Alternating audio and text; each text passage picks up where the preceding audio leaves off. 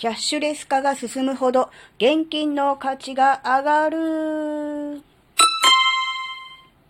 あずききなこがなんか喋るってよ。この番組は子供の頃から周りとの違いに違和感を持っていたあずきなが自分の生きづらさを解消するために日々考えていることをシェアする番組です。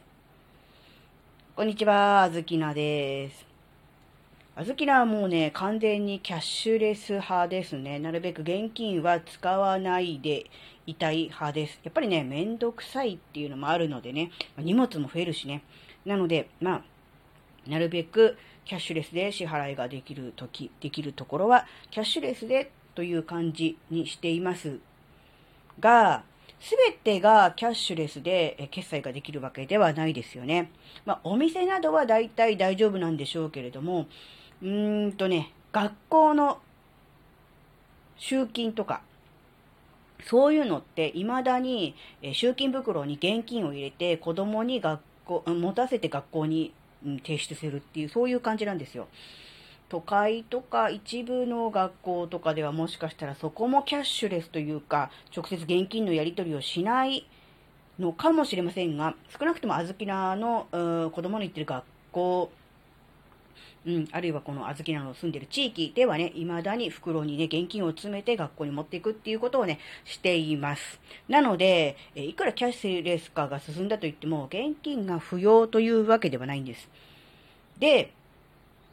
そういうことなので、やっぱりね、突発的に急にね、あのー、集金がっていうこともあるので、そうするときに、現金、あの、特に小銭ですね、何十何円っていう、その、波数的なものが、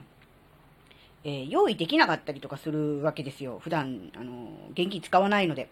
なので、あの、それ用に、あの、小銭をね、あらかじめ用意しておくっていう、そういうことをね、しているんですね。うん、なので、本来だったら、もうキャッシュレスなので、現金は意識しなくていいはずなんです。特に小銭は。うん。ですが、その一部キャッシュレス化ではない部分があるために、その現金を意識しなければいけない。あらかじめ用意していくっていうことはそういうことですよね。なので、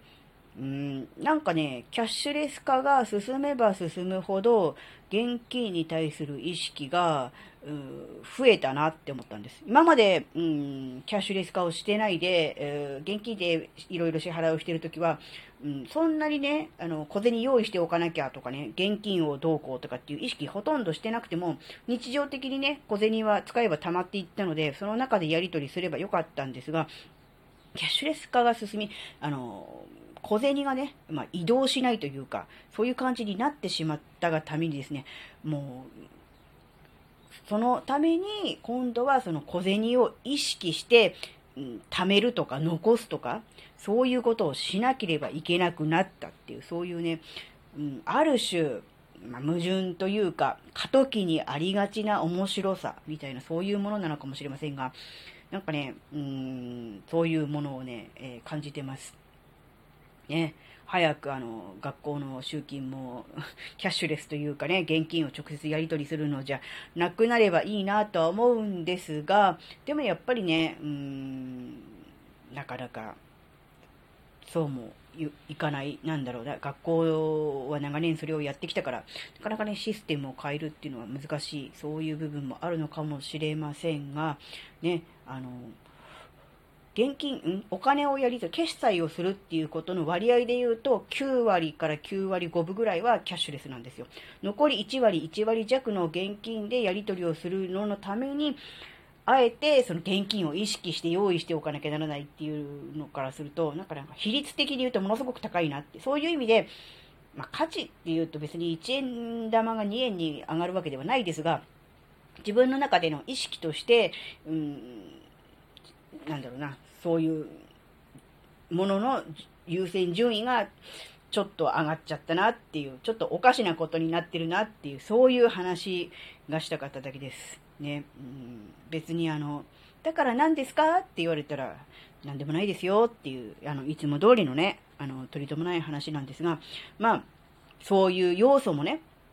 あるんだなと。過渡期にはそういう矛盾みたいなものもはらんでいるのだなという、そういうことがね、言いたかっただけです。